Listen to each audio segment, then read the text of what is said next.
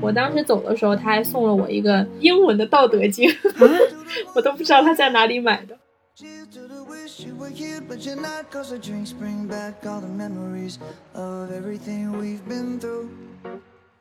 Match.com 那个地方吧，就是比较正儿八经，就是那种哦要谈婚论嫁的那种感觉，就像我们国内的那个啥百合网吗？对对对对对对对对对对对，是这个。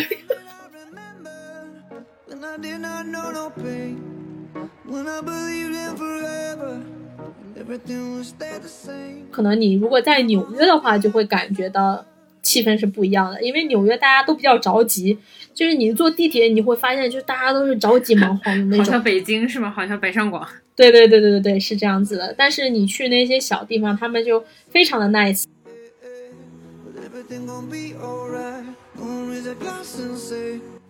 Hello，大家好，这里是新一期的二话不说，我是主播二田。这一期我邀请到了朋友 Elaine，她目前是一名独立的口语老师和英语主播。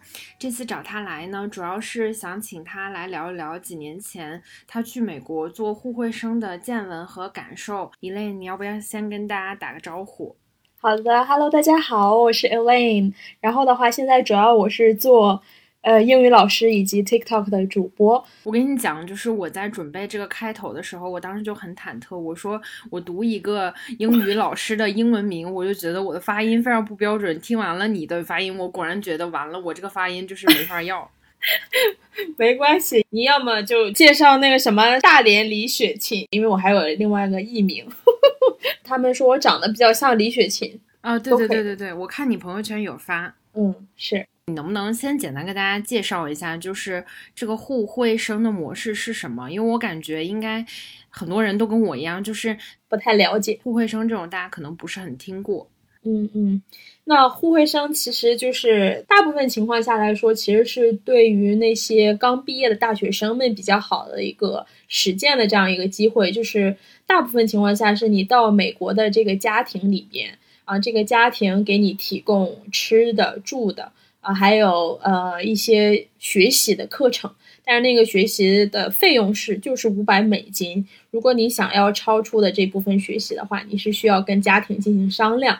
然后呢，你对家庭的一个贡献或者作用吧，就是你要照顾他们的小朋友，呃，衣食住行啊，就是送他们上学呀。然后就是嗯，如果是小朋友比较小的话，你可能要一直照顾着他。如果还有一些家庭可能是需要。呃，教中文的这样一个互惠生的话，就是你要跟小朋友一直用中文进行交流和沟通。对，就是怎么说呢？大部分情况下，其实就是我们跟嗯家庭的一个关系，其实是雇主和这个雇员的一个关系。但是也有一些比较好的家庭的话，他是把你当家人吧？啊，就就宣传里面他们都是说的啊，把你当大哥哥大姐姐这种。但其实也因家庭而异。所以大家就是不要被这种噱头，就是嗯，就是其实就是去去做任何跟小朋友相关的一切事物。你最开始是从哪年了解到互惠生这个事情，然后整个着手准备去申请互惠生，包括申请下来这个过程，能不能简单跟大家介绍一下？好的呀，呃，首先的话，我是其实在上学上大学的时候。就有了解过这个项目，但是因为那个时候知道的只是说项目又给你钱，然后呢，你还能够体验不同的生活，我多多少少有一点觉得不太靠谱吧。那个时候可能认知也比较低呀。然后后面的话是因为我有一个朋友，我是上高中的一个同学。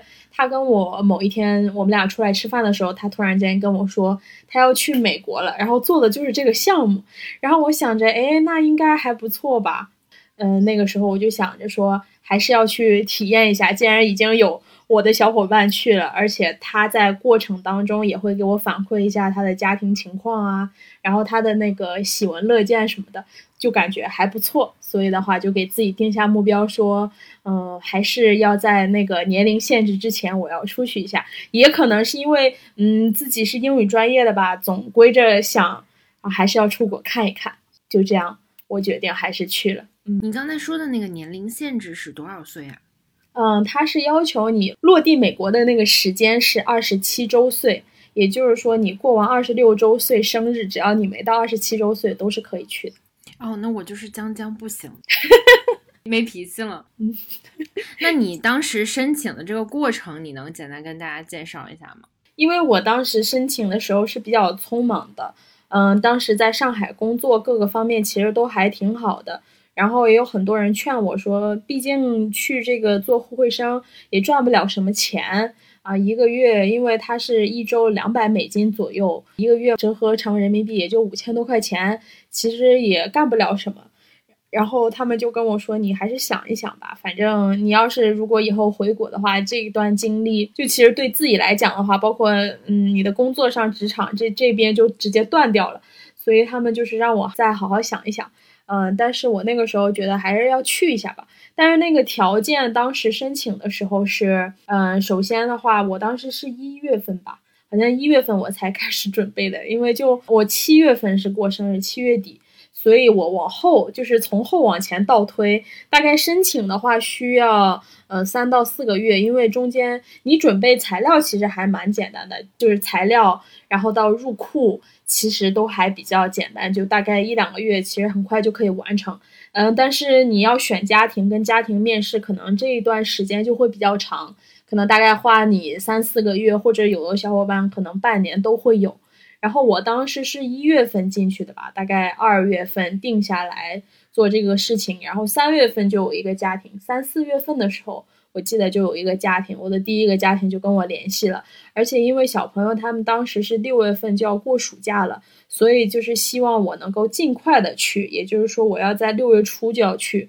但当时我那个时候，因为他们其实是有规定，嗯，很多你要找中介嘛，然后你就是中介是要求你有这个驾照的，就大部分中介都是要求你有驾照的，所以就是提醒小伙伴们，就没啥事儿的时候先把驾照学了就。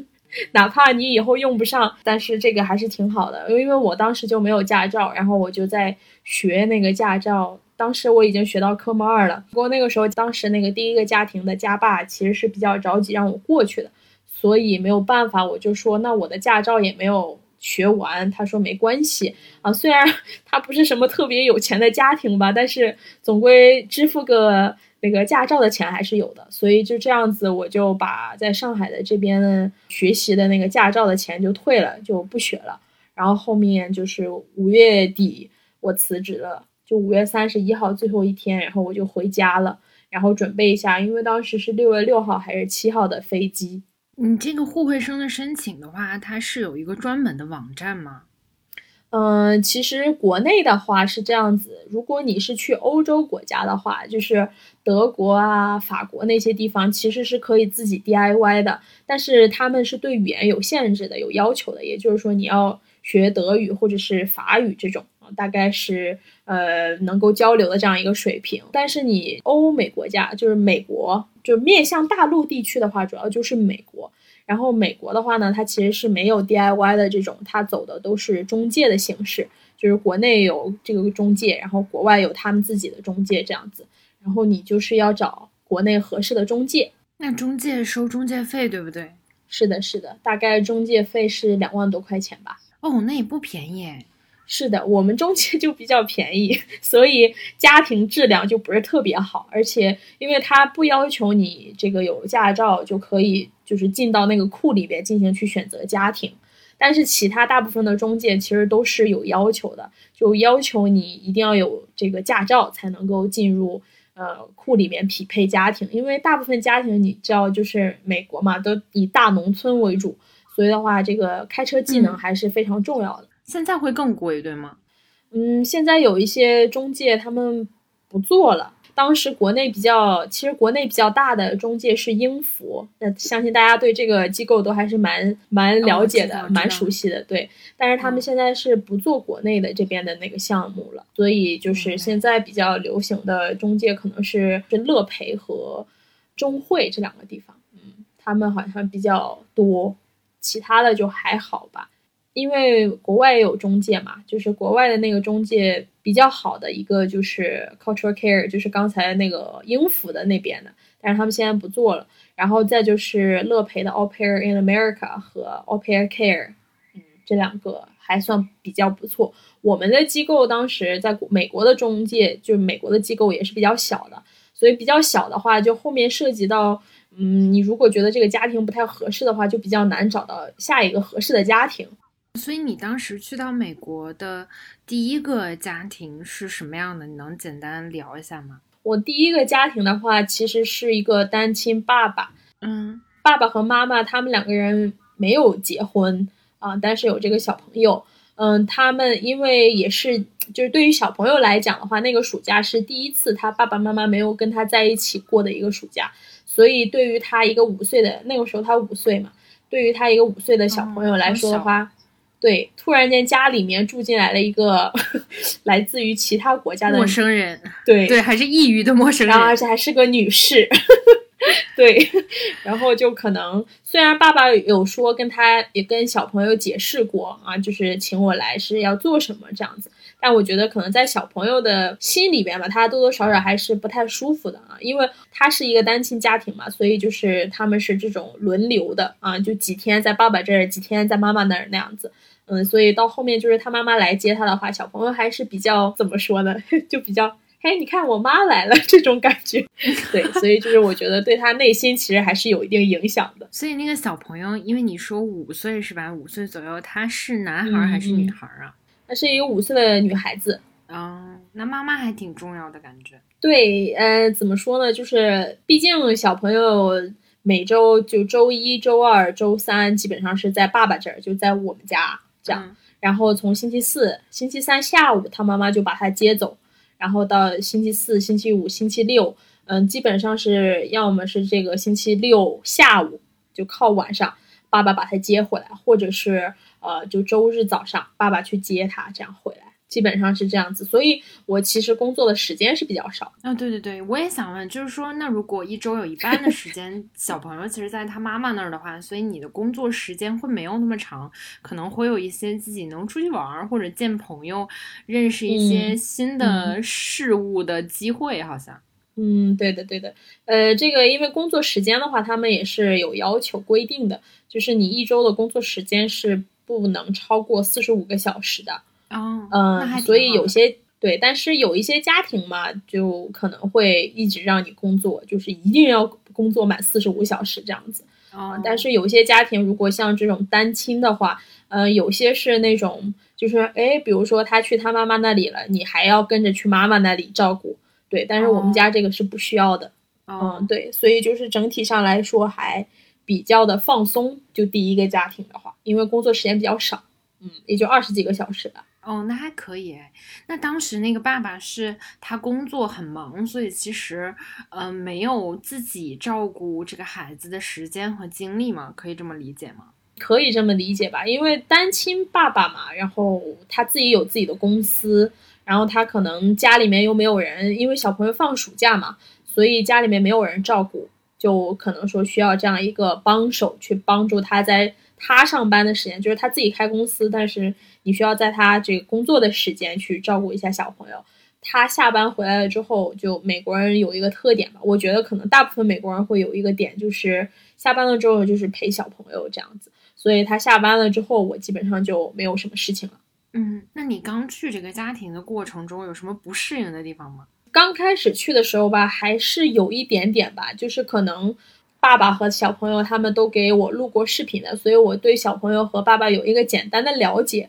但是可能因为也是小朋友，嗯，第一次接触我一个 作为一个外国人，嗯，然后又是去到他家里照顾他，然后又要每天都陪着他出去去这个地方去那个地方，他可能会有一些不适应。所以前期的话，最开始他也有这种就是会耍脾气，就。可能对我来说，就是对我来吼啊，冲我叫啊这种。虽然爸爸会说，就是哎，你不能对呃 Elaine 这样子，怎么怎么样。但是对于小朋友，他可能嗯也没有办法很好的控制。所以那个时候一开始，我还是有一点沮丧的。就是我觉得，哎呀，我特别喜欢这个小朋友，因为对她比较可爱啊，尤其又长得比较好看，有女孩子嘛。然后我就特别想，就是全心全意的对人家那种。然后后面后面我其实跟国内的中介的那个小姐姐有讲，然后她的建议呢，就是说，嗯，你就把它当做一个工作的对象去对待和处理就好了，就不要夹杂你更多的私人的情感在里面，因为当他没有达到你的预期的时候，其实你是会比较沮丧和失落。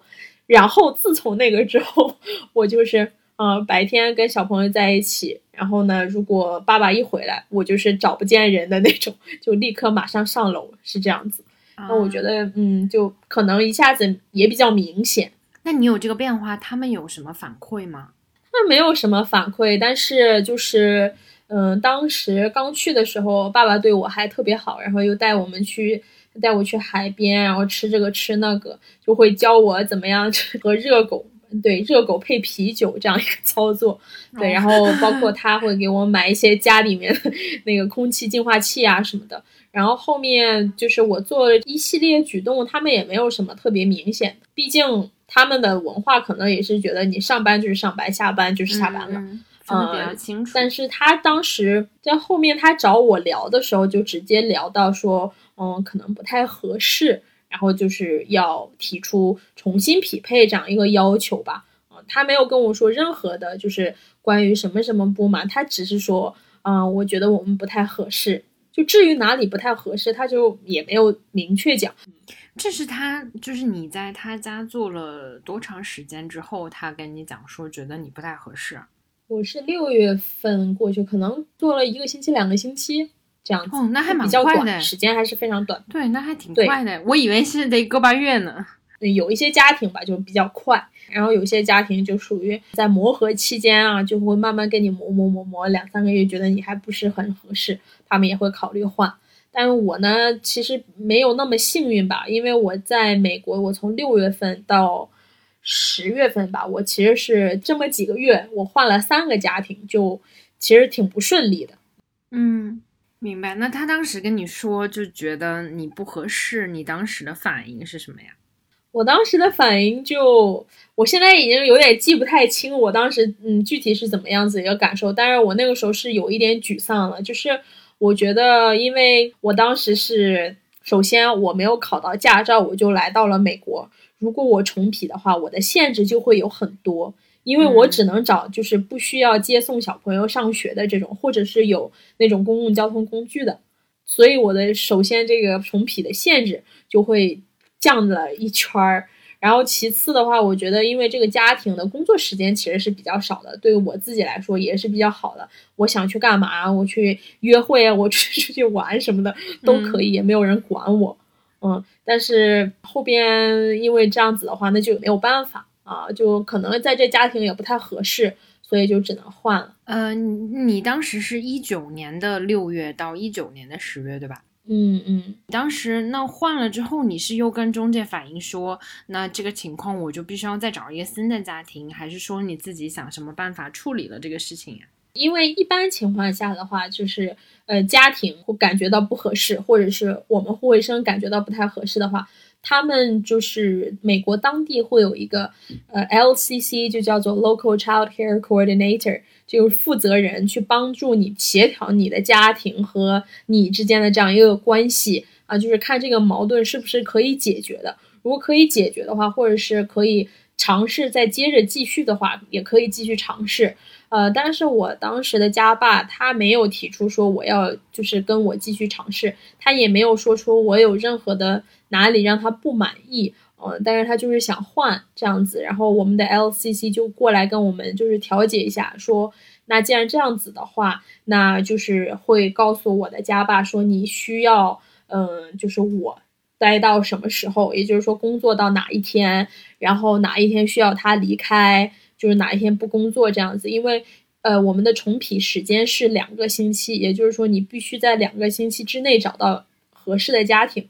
如果你找不到的话，那你就可能要回国。而且正常情况下，如果你完成了一年的这个项目之后，你的这个机票其实是嗯中介给你提供的，就来回的机票都是他们提供的。但是如果你因为你自己没有完成这个项目，这个中介的话，它是不包含你这个返程的机票的，你要自己买机票回国。两个礼拜其实不是很长哎，感觉还挺紧张的。嗯，对的。那当时怎么办的呢？最后就，嗯，当时的话，因为我们护卫生其实是有一个群，然后就会我们在群里面就会问说，最近呃有没有大家哪个家庭就知道什么好的家庭啊，或者是知道有在找互惠生的这种。其次的话，你要在库里面，因为他们会把你库里的消息打开。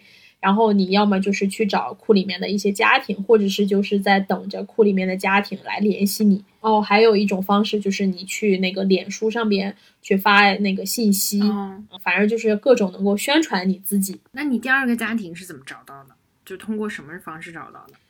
当时是因为在中国的一个那个护卫生群里面，那个女孩子是也是一个中国人嘛，呃，她是马上要转学生签证了。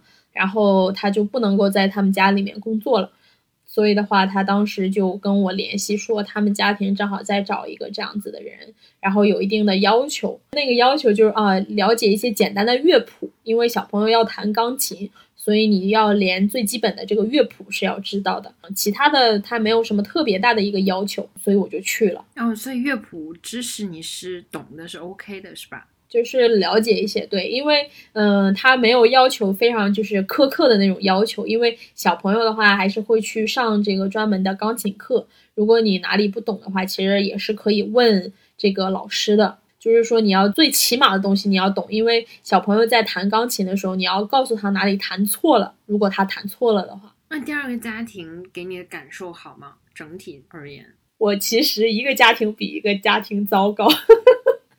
人家别人换都是换一个比一个好，只要你说的时候，你就是听起来最开始我们聊的时候还觉得你挺乐观的，然后你不是说在那边也感受到了一些文化的不同吗？然后可能是因为你太乐观了，所以从我外人的角度听起来，我并没有觉得哦你在那儿非常悲惨。你你继续说你多悲惨吧。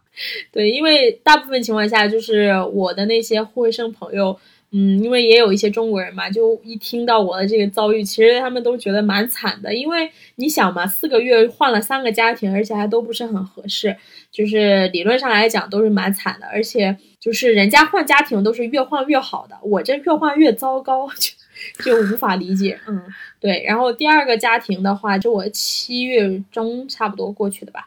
嗯，然后当时我还没有正式开始工作，因为那个家妈说要等上一个护卫生结束这个项目之后，我再工作，不然的话他要付两个人的工资嘛。嗯，但是因为我当时在第一个家庭已经没有办法就接着往下住了，所以我只能去他们家。然后我去了之后呢，嗯，就是也没有工作，其实待到了第二天还是第三天，然后家妈就跟我要重批，我整个人就是真的。一整个惊呆住了，为什么？就是嗯，第二天吧，大概是，然后我们家嗯那个护卫生，因为他当时是属于自己偷偷的在外面做呃兼职啊，这个我们家妈也是知道的，而且我们家妈还帮助他找了一些教中文的工作，因为他们是住在纽约曼哈顿这种比较繁华的地方，然后也比较不差钱，所以的话就是给他找了一些工作吧。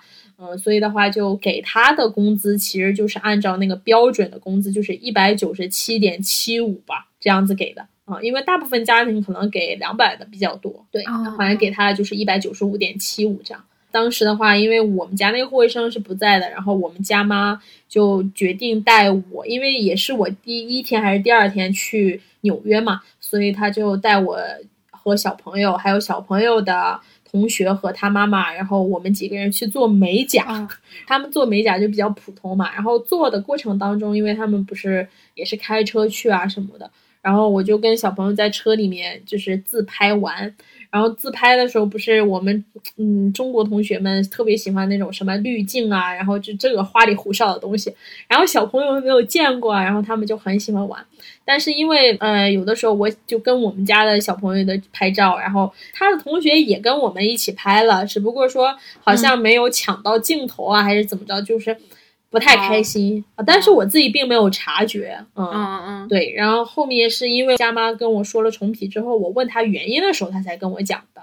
嗯，然后也是因为我当时是第一天还是第二天去曼哈顿，我对一切都还不是很熟悉。然后呢，我家妈跟她同学的妈妈在聊天，然后那两个小朋友在聊天，就是我们当时在吃饭嘛，他们就互相聊天，然后也没我什么事儿啊。然后我就想，那我玩手机吧，因为他当时也我也不是在工作时间，他就觉得说，哎，你知不知道每天曼哈顿有多少个小朋友就是死于这种什么车祸呀，这种意外事故，然后你还玩手机，巴拉巴拉把我说，就是没有当面说我，他是后面我问他为什么要跟我重皮的时候，他才说的。那有什么关系呢？就是你玩手机的场景又不是在开车或者不是危险的场景。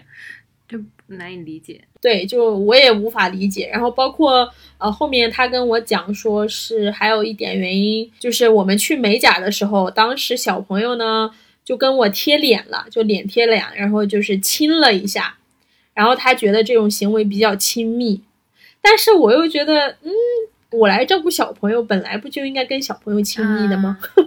然后，但是他跟我说，意思他们家前任的护卫生跟小朋友大概相处了半年左右的时间，才就是小朋友才跟他贴脸啊，就是亲密啊这些。怎么我来了两天就已经就发展到这种程度了？是是妈妈嫉妒，然后我就这个情绪。对呀，那小朋友是男孩儿女孩儿？第二个家庭小朋友，女孩子，女孩子。哦，女孩子也很小吗？他八岁了，不小了。嗯哦，受欢迎不是好事吗？就说明你们俩相处的好。天呐，所以我没有办法理解，但是也可能是因为怎么说呢？这个小朋友啊，他们家有一个保姆在他们家做了七年，就相当于陪伴了小朋友七年。我说，那七年之后突然间来了个大姐姐到他们家，他肯定需要花时间适应的呀。那他现在已经适应了有一个这样大姐姐陪他，那我去了不是很自然，就很快他就会融入这个环境的嘛。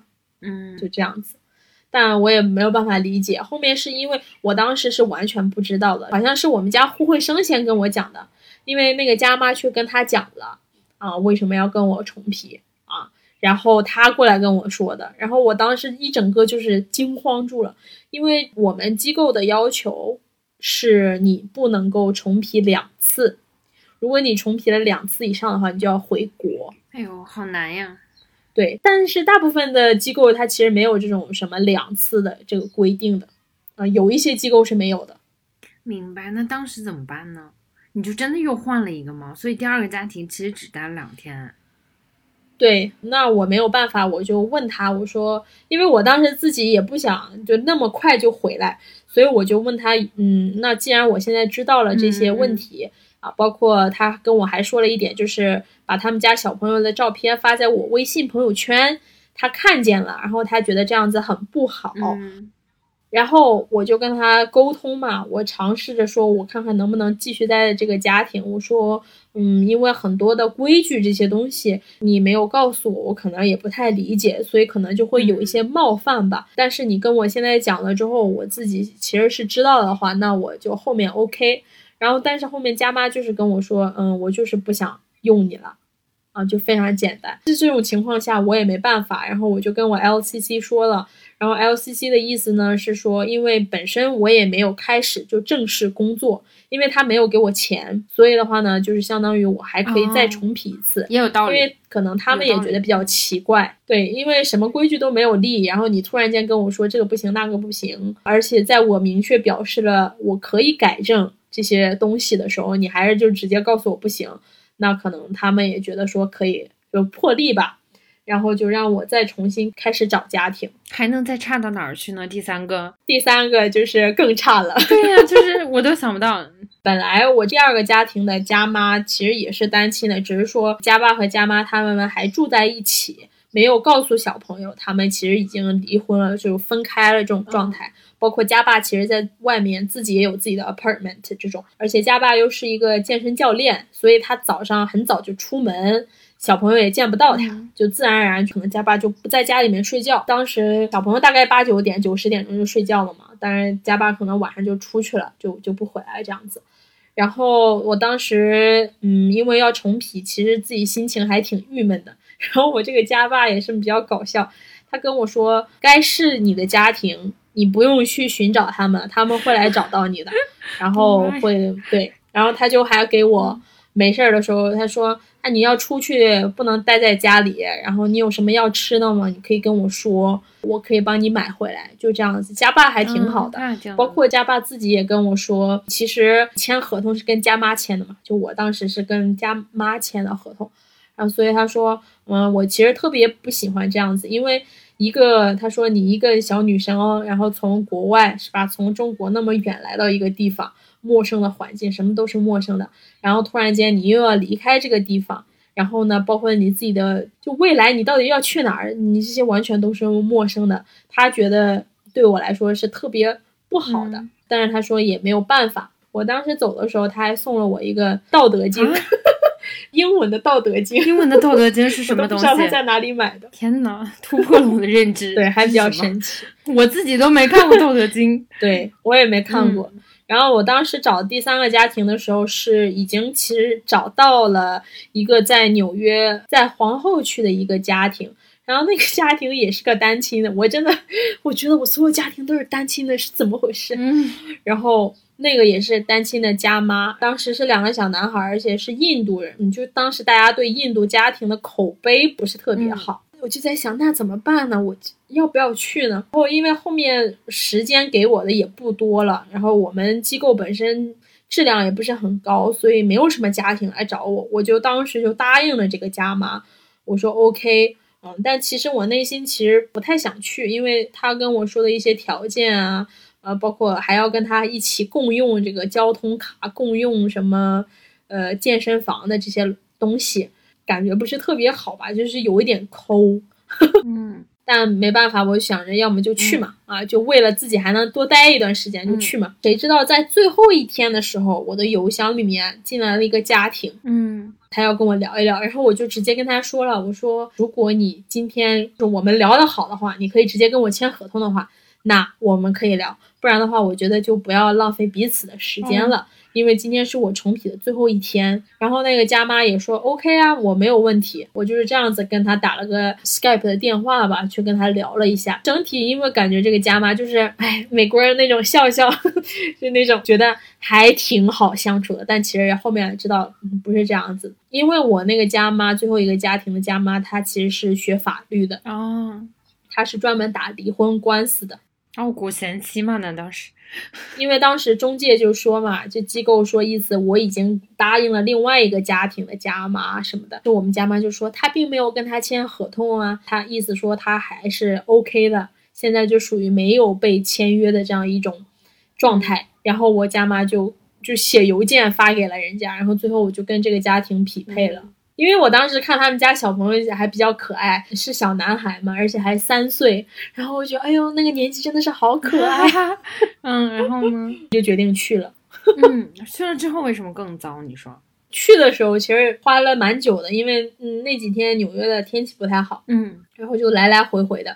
我觉得我这方面还挺幸运的，就是我当时在上海教英语的一个学生，他正好在纽约。然后我那段时间就差不多一个星期吧，我都是在他家住的，而且我当时走的时候身上其实已经没有美元了，然后他当时给了我五十美金，就跟我说你这些先拿着用吧，就算不幸中的万幸，这种过程里的，对对对对对，幸中的万幸吧，嗯，是的，是的。然后去到了家庭之后，其实觉得家庭刚开始觉得还好吧，但是呢，总感觉这个家妈她是打离婚官司的那种。然后当时她跟我去了，就说如果我想长期待在美国的话，就言外之意我要好好工作，她有办法。然后我想了一下，可能是因为她这个圈子嘛，就总归是知道一些其他的律师啊什么。哦，我的意思就是有办法帮你留在美国，是这意思吗？对对对对对对对，是这样子的。当时其实感觉家庭还都挺好的，人小朋友也是特别好相处的，嗯，觉得还行。但是后面就是家妈给我分配工作开始啊，就是首先，他是要求我四十五个小时必须填满，即使是这样子，我当时那天我就笑了，我坐在沙发上我就笑了。他跟我在那里拿着他的电脑，然后就算。因为提前一周会，我们俩商量一下下一周的这个时间嘛，他会给我排排完了之后，他发现算完了之后是三十七点五小时，然后他就用他的苹果手机在那里抄了一下，四十五减三十七点五等于七点五，然后我就在那里笑了。他还问我你为什么笑？我当时就想着，至于吗？他把那七点五个小时就平均的分配在我工作的那几天，嗯嗯，就是我没什么事儿，我也一定要工作，就这种。嗯明白。所以这可能跟他的专业和性格都有关系吧。我也不知道，我印象当中律师应该各个方面都比较有条理啊什么的啊。然后包括他要求我说，每天早上八点钟之前一定要把小朋友放到车里面，然后他去开车送小朋友上学嘛。结果呢，他八点钟他还在床上，他还没起床，我就一整个无语住了。就小朋友经常迟到，嗯他就是完全很随性了，大早上就可以跟我说，他给我发短信说他今天早上不太舒服，他不想送小朋友上学了，因为小朋友早上上学的话，就相当于我可以干我自己的事情。嗯他这么一跟我讲，言外之意就是我早上如果我跟别人约好了的事情，我就没有办法做了，我就特别不喜欢这种突然间被打乱了。嗯那天早上我看见他给我发短信了，但我没有点开，因为我想嘛，你早上给我发短信能有什么好事情？嗯嗯然后我就没有看。后面他自己就从床上爬起来了，他说：“你是不是没看手机？”我说：“啊，对。”然后他说：“哦，没事儿了。”但我最让我不是特别舒服的呢，是待在这个家庭里面，他会让你做一些跟小朋友没有关系的事情，比如呢？比如就是小朋友车里面嘛，他吃东西比较脏啊乱，你正常情况下让我拿吸尘器把他呃小朋友那个座位那个地方，然后打扫一下，这个 OK 的，我也没有任何问题。但是呢，他会让我帮他把那个后备箱车子里面的什么什么东西都拿到家里面。这个我觉得，如果你是真的把我当家人看的话，那我也没问题的，我也很好说话的，就很 OK。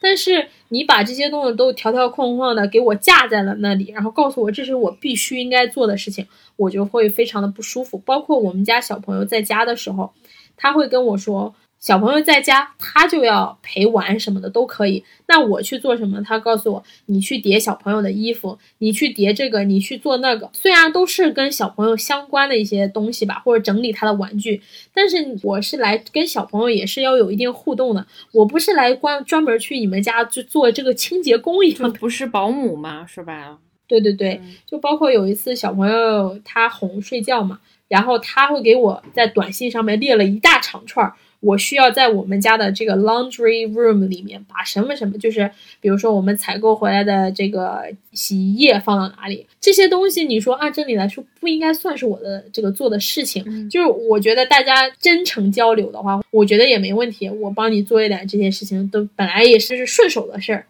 让我印象比较深刻的是，他冲我吼起来，就是因为他的那个。这个桌子上，那个大桌子上有一个什么东西放在那里了很久，我一直没有动它。他意思是说让我把那个东西放回去，还放哪里？首先我不知道那个东西是在哪放着的，其次他觉得那个事情本来就应该是我做的，他就说你这个东西都放在这一个月了，你为什么还不去把它收拾掉？然后我内心想的就是这个事情也不属于我的范畴，你凭什么要求我去做？但是我那天什么也没有讲。但是我内心已经想说，我要转学生签，我我受不了了，我我这个家庭我待不下去了。嗯你说我在国内也要混的不说多好吧，但至少也没有受的这个这个委屈，所以我当时就想着，嗯，不是很想做了。再准备就是呃转学生签证的一些资料啊、信息啊什么东西的。但后面呃，我们家妈突然间有一天跟我说。我觉得你还是不太适合我们家庭，我需要骨子里面就是比较会整理、比较有条理这样子的人，而且他已经提前在私底下去找新的互惠生啊什么的。然后我说 OK，他跟我讲说他希望我能够跟他一起把当时那一周的周六正好是小朋友过生日，他希望我跟他都弄好弄完，等到他们家下一个护卫生来之后，我再可以走。当时我就是已经很受不了了，接受不了。然后我当时就给 LCC 的头上他的 manager 发了一条消息，我就说我们家妈有这种 extreme emotions，我还要处理她的这种情绪，因为当时她的情绪。那天她跟我吵架的情绪，她是非常不好的。但是第二天早上，他就来跟我道歉，他就跟我说啊，昨天我特别的 bitchy，啊，所以我无法理解的是，他跟我说啊，但是呢，偶尔的一次 bitchy 总比天天 bitchy 要好吧？我想着你为什么要跟我 bitchy 呢？你不能跟我 nice 的交流吗？这确实是有点类似于 PUA 了，就是 对，我打你一下总比我天天打你要好。哎，是的，是的，这什么逻辑？但是他嗯，好的时候呢，因为这也是个单亲家庭嘛，的周六呢，小朋友是去爸爸那里的，然后我到周六的时候，我就是不回家的。然后他有的时候就会给我，比如说几十美金在外面玩，他给我四十美金吧。还是几十美金，嗯，就说你在外面玩吧，这周末好好玩，就这样子，就让我觉得这个人是有这个情绪上的一个问题的。就就你好的时候，哎，我心情好的时候，我对你怎么好都行；我心情不好的时候，哎呀妈呀，就是冲你发脾气。如果这个人本身他自己就有一定的情绪控制的问题，他可能没有那个能力持续稳定的跟人好好相处，那你朝夕相处的话，就会让你很不舒服。嗯嗯，因为他们家周四会来一个清洁阿姨，然后我就去问过那个阿姨，我说她跟他们家前任护卫生关系怎么样啊？这种，然后因为从我家妈嘴里边说的是，呃，他们家前任护卫生对那个小朋友不是很好，所以他们不要他了。但，嗯，那个 cleaning lady 是跟我说。呃，那个前任的护卫生对他们家小朋友也很好的，因为他们家小朋友真的是很可爱，很可爱，哎呀妈，太喜欢他了。然后就让我觉得这个家妈是有一点问题的。嗯，明白。包括他跟我说，本来医生是跟他讲说他不能够怀孕，但是呢，就跟这个家爸在一起之后，他们怀孕了，所以他对这个小朋友是其实是非常上心思，所以意思让我也对这个小朋友就是要特别特别上心思，所以反正就挺惨。你当时是二十六七岁过去吗？你在这三个家庭中，或者说在美国的不同的城市生活的过程里，你会有恐惧的情绪吗？或者说我很难适应这个地方？我说的是城市氛围啊，或者说当地的文化氛围。嗯，我觉得我没有，就是首先我可能是一个适应能力还比较强的一个人。其次的话呢，我觉得，因为我去的第一个地方和最后一个家庭其实都是相对来说比较偏僻，也不能说偏僻吧，因为住在比较农村的这样一个地方，都是家庭条件比较好的这种有钱人，他就愿意住在偏僻的地方。嗯，这些小镇的或者说农村的这些人都非常的 nice，就跟你打招呼啊什么的，就会让你觉得，嗯，也没有那么的恐惧。就是生活啊，各个方面，只是说可能你如果在纽约的话，就会感觉到气氛是不一样的。因为纽约大家都比较着急，就是你坐地铁你会发现，就大家都是着急忙慌的那种。好像北京是吗？好像北上广。对对对对对对，是这样子的。但是你去那些小地方，他们就非常的 nice，就是在大马路上大家都互相不认识，就会问你，哎，你怎么样？就像我们那种见面了，哎，你吃没吃啊？这种感觉，嗯嗯，像隔壁婶婶叔叔那种。对对对对对，就还挺好的。所以三个城市分别是，呃，第一个的话是住在那个离丹佛就是比较近的一个地方啊，嗯，它是科罗拉多州，对，科罗拉多州。然后第二个家庭的话就是纽约曼哈顿，呃，第三个家庭的话是在离芝加哥大概坐火车一个小时的地方。天呐，那你也借着这个机会，就是算有一个在美国的迁徙了。对对对对对。这几个地方还都完全不太一样。路程是中介帮你解决吗？路程的费用就是我从中国去到第一个家庭的话，是第一个家庭付的；然后从第一个家庭到第二个家庭之间是第二个家庭付的，就是机票什么的是第二个家庭付的。那因为你刚才有聊到，就是说在这三个家庭中，如果你有不工作的时间，你有出去玩儿，出去玩儿有什么好玩的事情吗？或者说你有没有约会当地的男孩子啊什么？我这些都有的。第一个就是因为我们互惠生嘛，每个地区它有一个固定的 LCC，它这个 LCC 每周或者是一个月会定期举办一次活动，然后这个活动上面就是住在这一个区域的。其他国家的所有的互惠生啊，就可能也有其他国家的嘛，嗯，对，然后我们会有一个这样这一个交集，我聊的还比较来的话，你们后面可以出去一起玩这种。所以我在那边认识了墨西哥的，还有嗯阿根廷的，还有说西班牙语的，我也忘记了。然后还有一个让我比较印象深刻的是那个波兰的女孩子，因为她年纪比较小，她刚高考完。然后他想着说，趁着呃上大学之前的这一年，他就想在美国先体验一下文化什么的。因为波兰嘛，其实也不是讲英语的嘛，但是他英语还不错，嗯，所以的话就是我们会一起出来玩啊什么的，会交流一下他们国家的。嗯，一些文化，包括说我会带他们去当地的一些就是中餐馆吧，虽然不是特别正宗吧，但是好歹也还行吧，就是会找一些相对来说比较好吃的地方。中餐应该在那里就算很好吃的了吧，我感觉，就是不是价格方面，应该是口味，我觉得应该是很好吃。对对对，嗯，我当时在第一个家庭的话，其实是因为有一个国内的护卫生。在那边，然后就跟我离得还不算特别远，我们就偶尔会去吃麻辣香锅啊这些东西。嗯，你继续。麻辣香锅嘛，味道还可以，只是说可能你因为加吧加吧，就是它本身的费用，再加上那些小费啊，再加上税，其实也挺贵的，吃一顿要一两百块这样。然后第二个家庭，因为是在纽约嘛，那纽约本身我们护卫生也比较多，然后呢，他也有专门去吃中餐的地方，就是是法拉盛啊那些地方，就是比较多的这种呃吃中餐的地方，还去了蛮多的。因为加上我们当时的那个护卫生，他也在家里面嘛，他也会带着我去一些其他地方去见他朋友啊什么的。包括我当时那一年的生日，其实是在纽约过的。她也是带我去见她男朋友，还有她另外一个朋友，我们一起去呃打了保龄球啊什么的，就还挺好玩的。也是我觉得我第一次在国外过生日，然后还第一次接触这个保龄球，我觉得还挺好玩的。然后第三个家庭的话是在离芝加哥比较近，那芝加哥也有中国城嘛。所以就也还行，也没有说亏到我自己的嘴巴，这样子。我比较八卦，我比较关心那边的男孩子怎么样，就是有约会到什么，就是还不错的男孩子，可以讲讲。我在第一个家庭那边，因为比较闲嘛。所以，我除了跟那个墨西哥的护卫生玩，因为他带的是一个婴儿，所以婴儿的话，嗯，平时睡觉比较多，所以他可能就会 飞到这个公园、那个公园去玩嘛。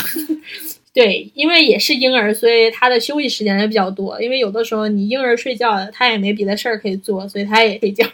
然后。偶尔的话，我们就会一起去玩，然后去找一些地方吃饭啊什么的。再就是因为在国外吧，主要是约会都是用软件来的，不像我们中国吧，他们国外其实，嗯，用约会软件是非常正常的一件事情，而且大部分人的这个恋爱都是从软件上面来的，就不会有国内这种污名化的成分，是吧？对对对对对，然后就我下载了几个比较有名的那些 app，然后我就在上边，因为我有朋友跟我讲说，你如果想找 IT 男，去哪个软件比较合适？你如果想找什么男，去哪个软件比较合适啊？你就说嘛，你就说，告诉大家一下，找 IT 男去什么软件比较合适？我主要是有点忘记了，嗯，当时是跟我讲了有。有几个软件，一个是 Match.com，呃，也是我那个纽约朋友他在美国找到男朋友的一个地方。因为 Match.com 那个地方吧，就是比较正儿八经，就是那种哦要谈婚论嫁的那种感觉，就像我们国内的那个啥百合网吗？对对对对对对对对对对对，是这个。好好笑，百合网，对对对，是。还有我像我用的比较多的是 OkCupid，这上面人还比较。多，然后还有 Coffee Meets Bagel 啊，这个软件，还有一个是 Bumble，然后这几个软件在国内都是没办法用的啊。Bumble 可以，但是 Bumble 的话呢，可能也是对上海，我在上海可以用，但是如果我回老家的话，就没什么人玩那个软件了。后边我大部分都用 OkCupid 比较多啊，因为它每个软件的调性吧不太一样，然后我也比较习惯了就是 OkCupid 的这样一个操作。嗯，因为我觉得国外软件有一个好处哈，就是它会把它在这个软件上面找什么东西，找什么样一段关系，都会写在上边，这是我觉得比较好的一点。他们有几个选项，一个是 new friends 新朋友，或者是找一个长期的恋爱关系，或者是短期的，或者是 hookups 就是单纯的约约约的那种行为的。嗯，对。就是他们都会写上去，所以如果你是想专门找一个比较呃 long term 或者 short term 这种比较严肃的一个关系的话，你可以就是选择一下嘛。有一些软件就比较多的，可能就是左滑右滑，然后大家可以聊天这样子。对，然后我当时也是同样的，就是没什么事儿嘛，我在家里，然后我就会滑滑滑。然后因为像很多人他没有事情的话，他们可以开车出去玩啊，但我又没有驾照，而且我就没有办法，我就只能现在想想觉得其实还挺危险的。我会让那些约会的人来家里面接我，就是他们会主动提出来说，呃，我要不要来接你这样子？因为大家都知道，在国外打 Uber 啊这些打车还是比较贵的，嗯，所以他们就会来家里面接我。但我现在想想觉得，嗯，万一如果发生什么事情，还是不太好的。对，可能当时没想太多。对对对，因为当时我听他们别的护卫生说有这种啊约会最后闹得不是特别愉快的这种，然后就可能到了你的这个寄宿家庭这种来找你啊什么的，反正而且还而且还有那种 biu biu 的那种按键，但我想着我应该不会遇到吧，就是没有想过。你刚才说的是 biu biu 的按键吗？对对对，biu biu，我整个惊呆了，我心想说的也太萌了，像小拳拳捶你胸口。不是，主要是我怕，你看我现在接触什么抖音啊那些乱七八糟接触多了，有一些字儿是不能讲的，省了我后期再逼音了，你就直接处理完了。嗯，你继续。然后去见面的话，我当当时是聊了几个还不错的，有一点不一样的是，嗯，美国人他们约会是这样子，就是在软件上面跟你聊的还不错，然后约你出来见面啊，吃个饭啊，或者看个电影啊，喝个咖啡什么的，之后就是在。那个聊天的过程当中，如果你感觉你们关系还不错，就聊得还不错的话，可能会说，哎，就是会约第二次、第三次这样子。然后一般情况下，第一次约会的都是男生掏钱，但是如果有第二次、第三次的话，你们就是要么是女孩子跟男孩子 A A 这种，要么到第三次的话，我一般情况下都会我出这样。或者是呃，比如说我们那天要决定又吃饭又看电影的话，可能我就会把电影的票买了这样子。其实我在国内约男生，我差不多也是这样的。嗯，是，但是大部分情况下，可能在国外会比较明显一点，就是第一次都是男孩。明白。也有可能我第三个家妈跟我说，有的男孩子第一次约会他也不掏钱，就我没有遇到过，但是他硬抠。对对对。就可能他们的文化是这样吧，我也不太清楚，但是我没有遇到过。嗯，我觉得还有一点不太一样的，就是像刚才我说的，我们是聊的比较好的话，可以会有第二、第三次约会。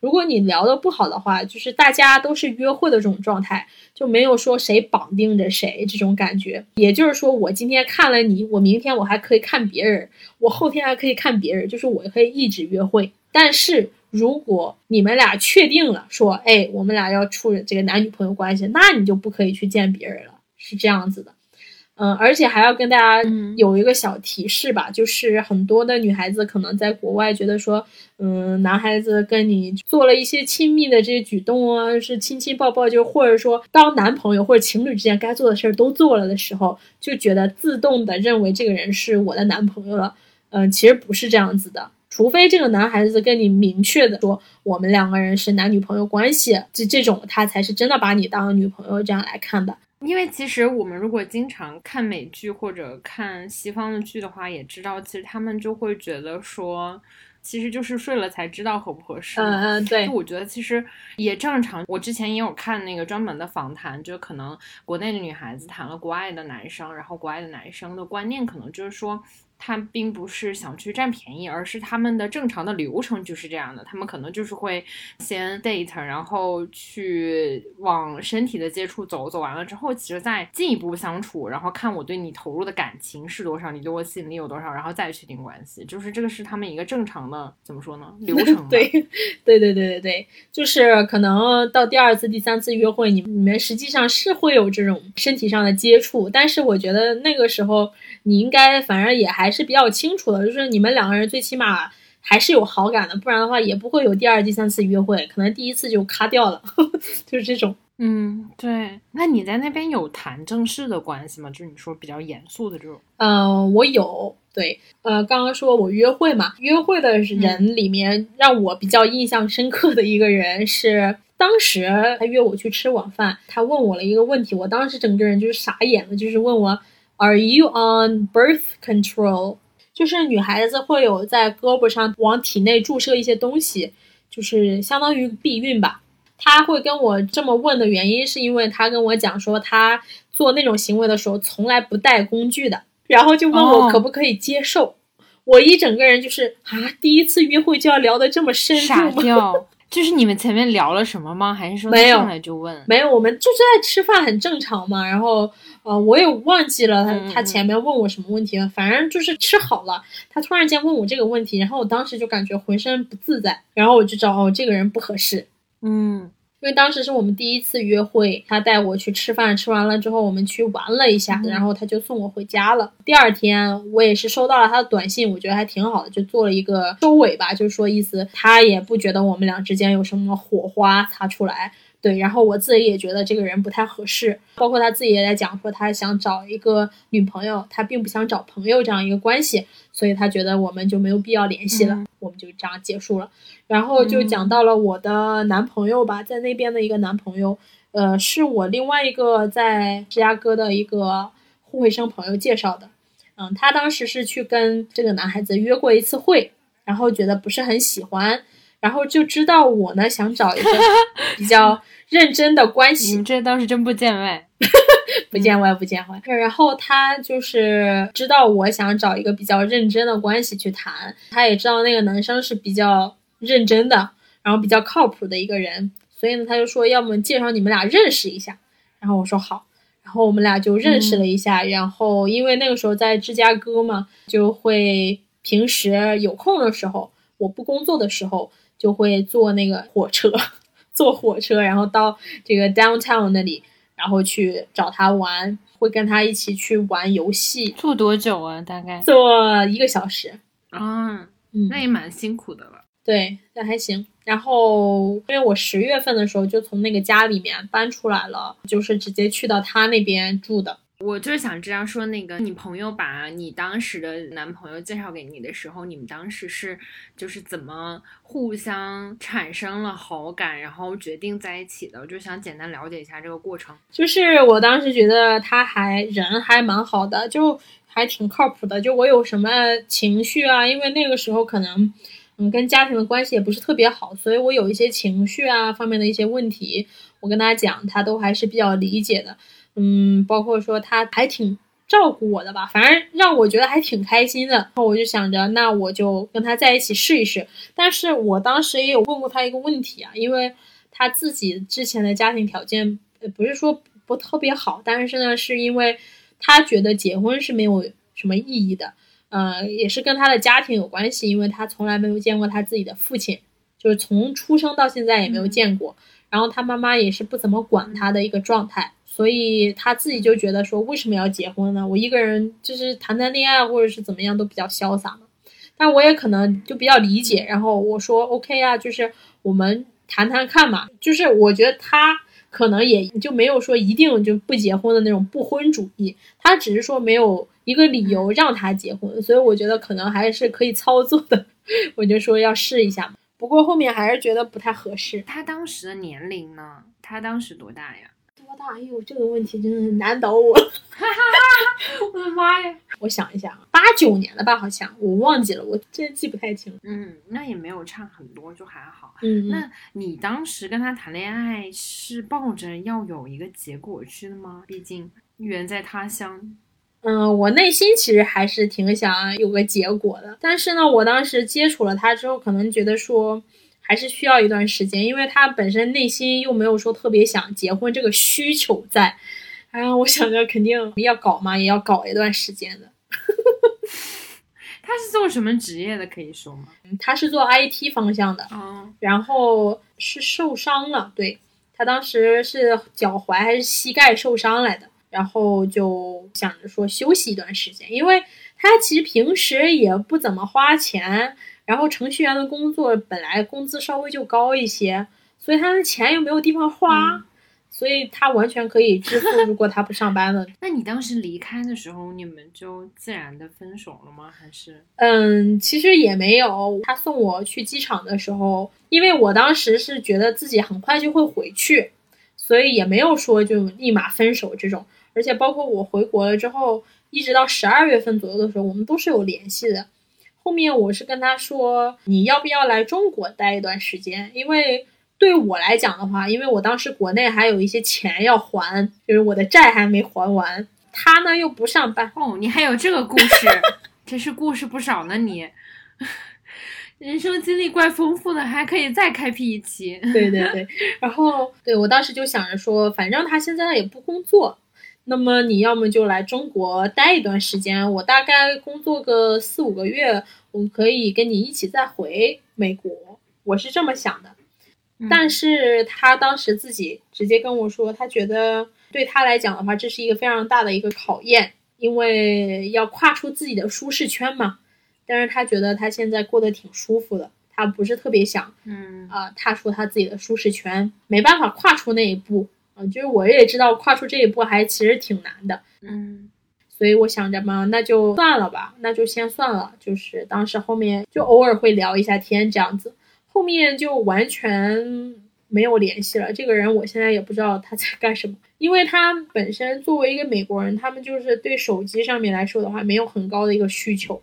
所以你在美国那段时间，会给你的那个就选男朋友的眼光啊，各个方面，呃，date 异性的那个标准什么的有变化吗？怎么说呢？我觉得还好。我当时在来美国之前，我在国内的时候，我就有约会过外国男孩子，跟他们身上其实也学到了挺多东西的。就是首先，我觉得最重要一点就是，如果想跟外国人谈恋爱的话，就是沟通。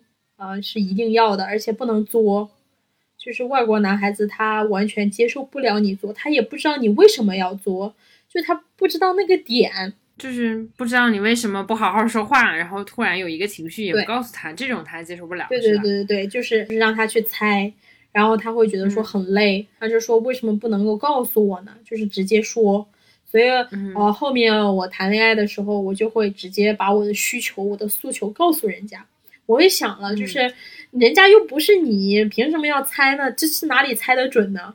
所以就这一点，我觉得其实还挺好的。然后我去了美国之后，可能会觉得当地人的话，他们是更注重于女孩子的一个性格以及内在的。就虽然说他们本身对于这个审美啊，跟我们国人是不太一样的之外。呃，他们更注重的看这个人跟你聊天的一个感觉是什么样子的，对，包括你的性格是什么样子，他们就比较喜欢性格比较好的女孩子，啊，所以，嗯，在我看来就还挺挺好的。对于我这种大大咧咧、很开朗，对，就不是在国内不是属于那种。国内的男孩子的那种标准就是白瘦幼啊，这种觉得我还在国外还算比较受欢迎，因为在国内他是你先我得看着比较得劲儿，用我们东北话叫得劲儿，比较舒服了，对，然后他才会进一步了解。我觉得这个大部分都一样，但是只是说可能他们的审美不太一样啊。然后其次他们会更看重跟你聊天的一个感觉。然后我对男孩子的本身的要求其实就没什么要求，我觉得就是可能第一个你要贴心一点，比较有责任，然后幽默一点就可以了。看他们的长相嘛也还行，就比较符合我 喜欢的那种类型吧。所以就整体上没有什么特别大的一个变化吧。但是我知道了他们国外有很多的形式，就比如说这种 open。比较开放式关系啊，这种，那我也是没有办法接受的，所以我会在约会的时候或者在聊天的过程当中，就打字的时候，我可能就会说到这个事情，包括他们的那个简介上面有的也会写，因为有些人他会填着说，我就是那种 open relationship 是不行的，对，但有一些人他就是 open to either 这个 or 这个，然后我就觉得这种也不太行。明白。那据你观察，就是美国那边接受 open relationship 的程度，或者说人群占比高吗？嗯，相比于我们国内的话，还是挺高的。十个人或者是一百个人里，它大概的比例是你感觉啊？咱也不是什么客观的调查和学术报告，就你大概的感受是？我大概的感受啊，因为我会把这些人都划掉，但我觉得。大部分情况下的话，还是就可能百分之七八十的人吧，应该都不能够接受这个吧。反正我看到的话，或者说可能就在我的这个软件上呈现的，嗯，都是不行的。因为因为包括我之前约会的一个男孩子，嗯，也是在芝加哥那边，他是呃之前来过中国的。然后我跟他约会的时候，我就问他他对 open relationship 的一个看法。他是跟我讲说，那如果既然大家都觉得 open relationship 比较好的话，那就没有必要结婚啊？为什么要结婚这个东西呢？因为有很多人他是婚内要这种 open relationship 的一个关系，就是我在家我跟你睡，然后我出去我还可以跟别人睡，你也可以出去跟别人睡，就这种关系。嗯，明白。我自己感觉就是他对。嗯，人要求太高了，因为我就觉得可能人很难集中处理那么复杂的情绪，他就会把自己分裂开。但是正常人还是挺难的，怎么讲？也不能说正常人，对大多数人来讲还挺难的。嗯，哦，对，我曾经跟我那个前任在一起的时候，就是有一天我在软件上面我看到了这个人，他的头像就是男女朋友这样一对儿情侣在那里。然后他还划了我，然后他在他的 profile 上面写着，就是说想找一个女孩子跟我和我的女朋友一起玩。然后我就出于好奇，然后我就又划了人家。巧的是，人家也又划了我。啊，对。然后我当时还给我男朋友看，然后他真的果然就跟我讲说，你哪天哪天晚上有没有空来我们家玩，就还挺直接的。嗯，那整个这个旅程，就是除了在约会男朋友或者说约会男性的这个层面上给了你一些新的认知，有在别的文化的层面给你什么影响吗？或者说观念的影响也行。呃，首先第一点就是他们是明面上比较友好，就是见谁都比较友好，但是呢，可能。背地里没有那么友好，我经常说我美国朋友比较虚，嗯，这是第一个。第二个，我觉得对于家庭上面来讲的话，我了解到的比较多的美国人还是比较在乎家庭的，就你会经常看到在外边都是爸爸推着婴儿车，可能怀里再抱一个这样子，然后妈妈就是在旁边走，或者是遛着狗。这样子的一个模式吧，他们对家庭的观念还是挺重的，包括说有时间他们就会陪孩子啊，这种不管是爸爸还是妈妈，这一点我觉得国内可能做的没有那么的好吧，就可能我们国内因为要赚钱嘛，比较卷，所以就时间上会少一点。嗯，那你觉得整体上美国现在是卷的吗？还是说其实就还好，大家都比较放松，相对来讲？嗯，因为我没有进入到他们的职场嘛，所以我了解到的也只是说从我的观察，包括我跟他们的交谈过程当中，他们的幸福指数还是相对来说比较高的。他们属于那种我工作就工作，下了班就下了班，你不要再找我呀。我该周五周末出去嗨，我就是出去嗨，就可能分的比较清楚。所以这样子他们也比较放松吧，就生活上来说肯定比我们会放松一些。嗯，那最后一个问题就是，其实你在美国的整个过程比我预想的还要坎坷一点，但因为你的性格是特别乐观，然后挺积极的嘛，那你如果再选的话，你还会再去在那个节点去美国做护卫生吗？我如果再给我一次机会的话，我可能会选早一点去吧，就是年轻的时候再多去体验一下。嗯，因为我觉得不管你的这个遭遇其实是好的也好，不好的也好，都是看你自己的心态吧。我觉得，因为就是即使你再不好的这种状况之下，其实还是有比你情况更糟糕的人，或者是说在你情况特别不好的时候，但还有一些事情是让你会觉得特别好的。就比如说像我的话，我就会觉得我这个第一个家庭特别好嘛，所以让我觉得护卫生之旅还是非常值得的。所以，如果有机会再回去的话，我还是会非常愿意回去的。因为国外是一个包容性比较强的一个地方，即使嗯你身边的人就是跟你的想法不一样啊什么的，那没关系，就是大家都活自己的。但是可能在国内的话，嗯，可能就比较追求统一的情况还比较多吧，嗯，就没有办法做到说那么的开放和包容，嗯。那我们今天就录到这儿，我们下期再见。谢谢你，谢谢你，下期再见，拜拜，大家再见。想要持续关注二话不说的朋友，可以去喜马拉雅、网易云、苹果播客和小宇宙等平台搜索“二话不说 Speak Once” 找到我。如果你有什么选题建议或者想要交流的内容，也可以搜索微信公众号“二话不说 Speak Once” 给我留言。感谢收听，我们下期再见。